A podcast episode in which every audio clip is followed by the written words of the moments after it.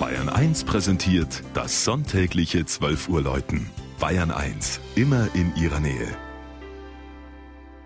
Es ist 12 Uhr. Das Mittagsläuten kommt heute aus Unterweikertshofen in Oberbayern.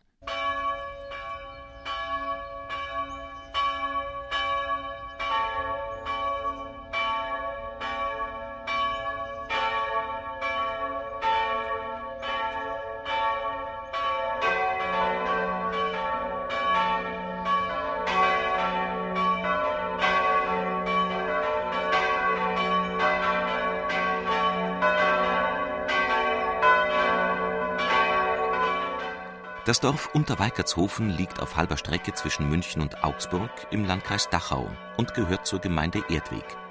Etwa 600 Menschen leben hier. Sie schätzen die Nähe zu den Metropolen genauso wie die dörfliche Atmosphäre und die Naturlandschaft an der Glonn. Erste Nachrichten über Unterweikertshofen sind aus dem Jahr 1126 überliefert. Damals wurde es noch Wiecharteshofen genannt und war der Sitz eines gleichnamigen Ministerialengeschlechts. Anstelle der gotischen Burg dominiert heute das mächtige Unterweikertshofener Schloss das Ortsbild. Zu Beginn des 17. Jahrhunderts hat es Sebastian von Adelshausen errichten lassen. Auch die Filialkirche St. Gabinus wurde 1608 neu gebaut. Aber schon 100 Jahre später erfolgte ein achteckiger Erweiterungsbau des Langhauses.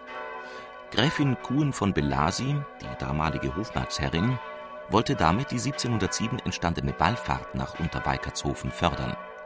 Eine wunderwirkende Tonfigur aus dem 15. Jahrhundert war im nahen Langen gern gefunden worden und wurde als Madonna in der Buche für einige Jahrzehnte ein beliebtes Pilgerziel.